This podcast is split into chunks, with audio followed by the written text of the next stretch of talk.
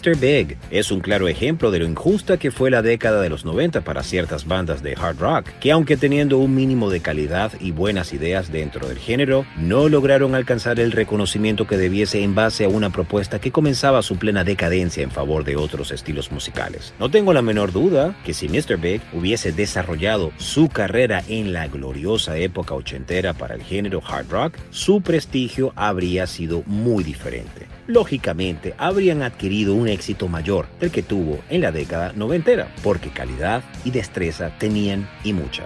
Mr. Big nace cuando Billy Sheehan abandona el grupo de David Lee Roth tras la publicación del álbum Skyscraper en el año 1988 y se une el virtuoso guitarrista de Razor X, Paul Gilbert, que por aquel entonces también dejó a su banda.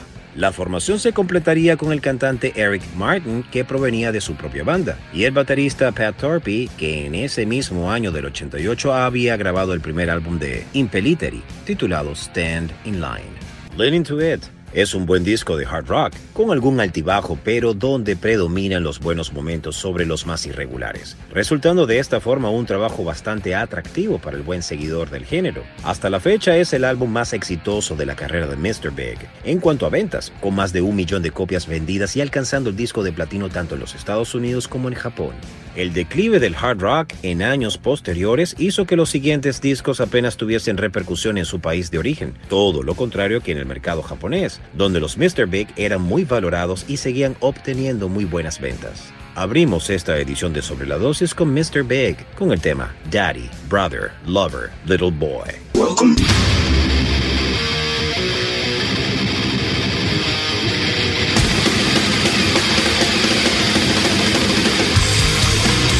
Welcome to the Mighty Metal Hour. ¿Qué tal, Metalheads? Bienvenidos a una nueva edición de Sobre la Dosis. Si quieres comunicarte con nosotros para sugerencias, peticiones, algún tipo de reseña, no dudes en escribirnos a nuestras cuentas en Instagram, arroba sobre la dosis o a mi cuenta personal verificada, arroba Jonathan Montenegro. En la edición y producción general de Sobre la Dosis, Carlos González y en la producción ejecutiva, Jonathan Montenegro. ¿Y quien les habla? Jonathan Monte Black.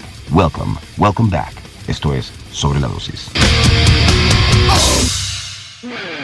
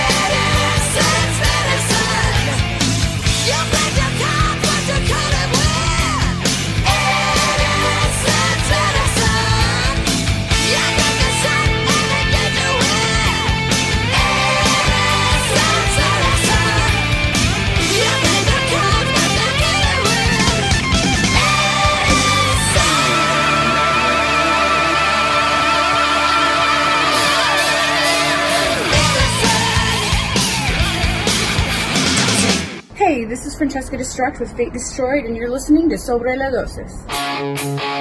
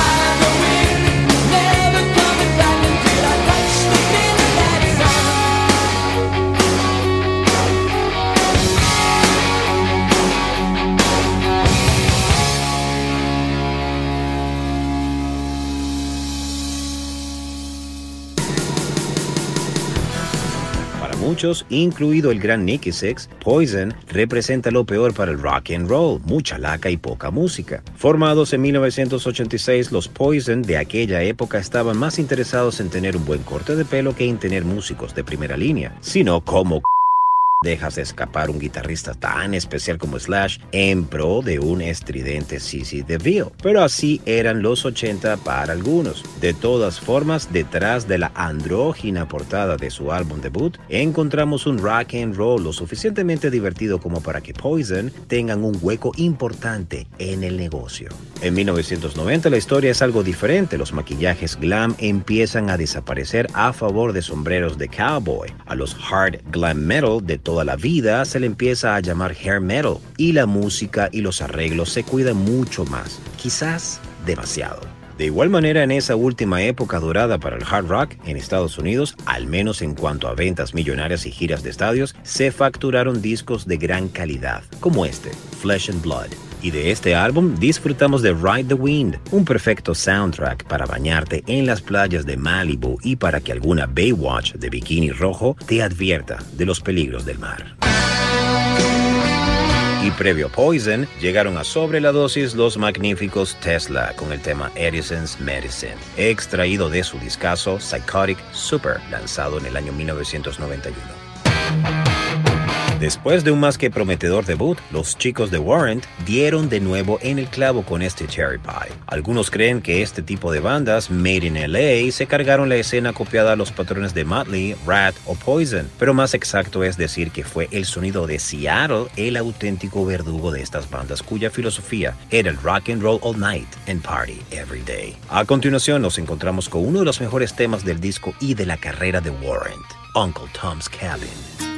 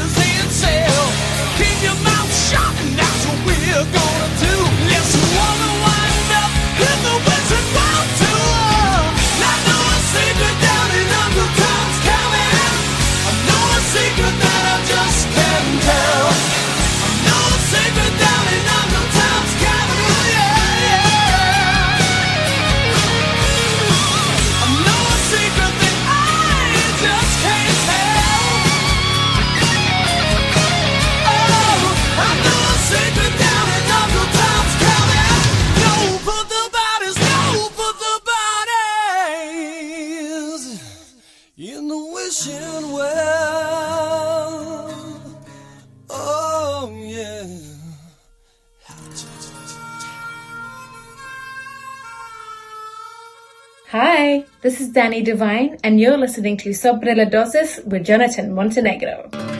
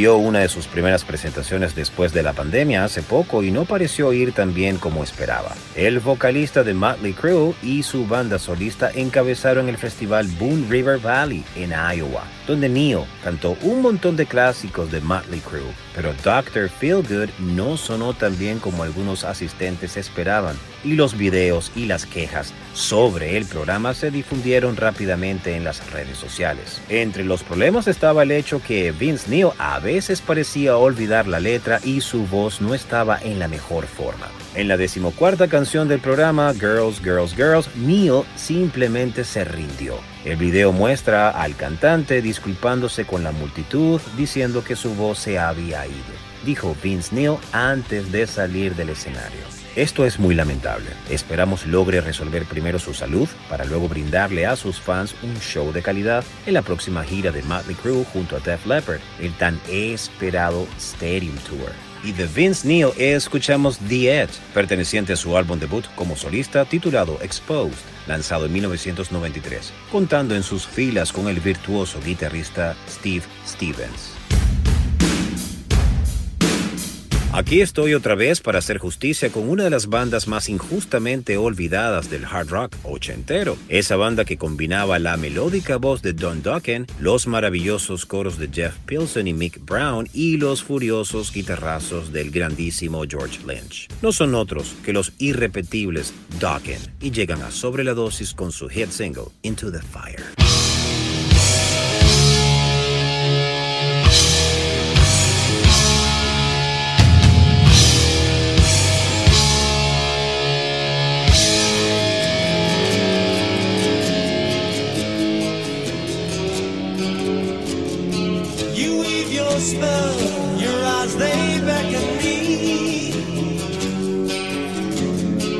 Your lips they speak lies and misery.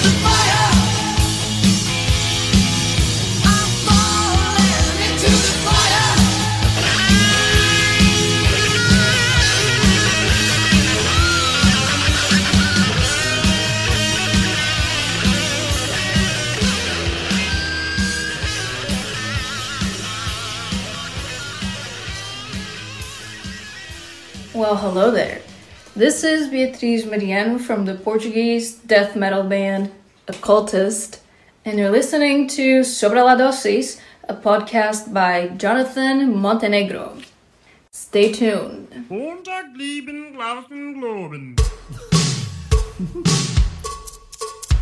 All right.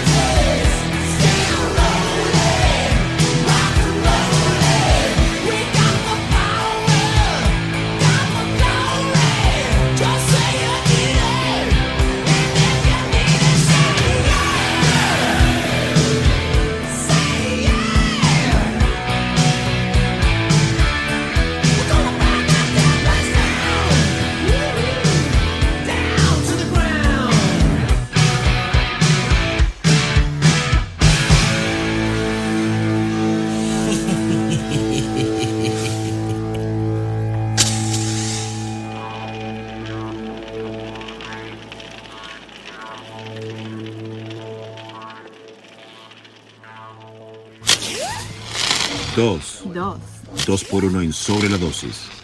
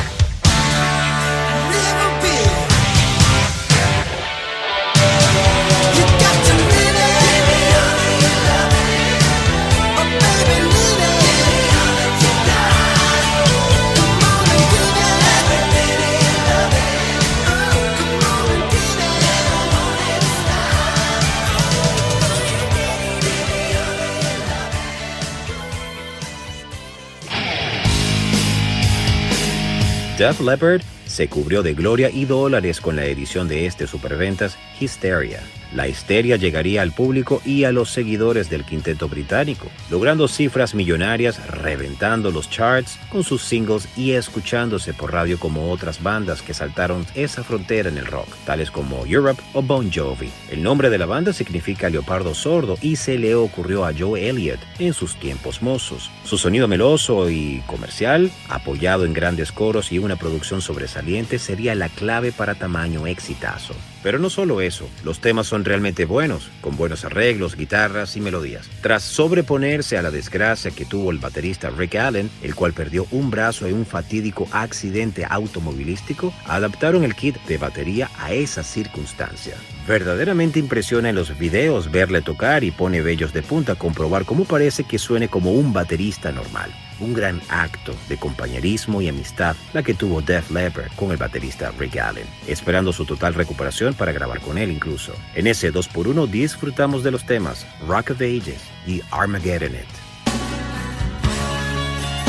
Y cerramos con los chicos malos de Boston, Aerosmith, con el tema Love in an Elevator. Pero antes, pasamos por New Jersey para tomar el Bad Medicine que nos ofrece Bon Jovi.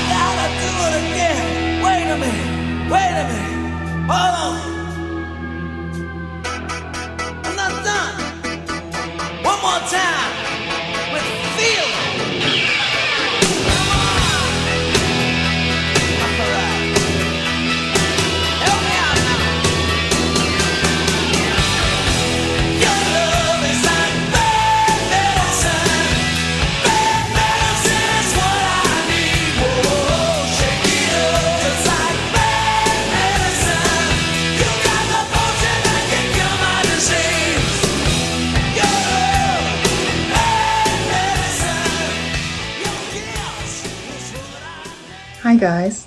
This is metalhead occult author Corey Diane Cowley, author of the book Bending Reality, and you all are listening to Sobre la Dosis with Jonathan Montenegro.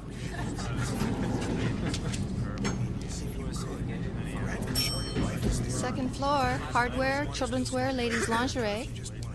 Oh, good morning, Mr. Tyler. Going down? Thank you.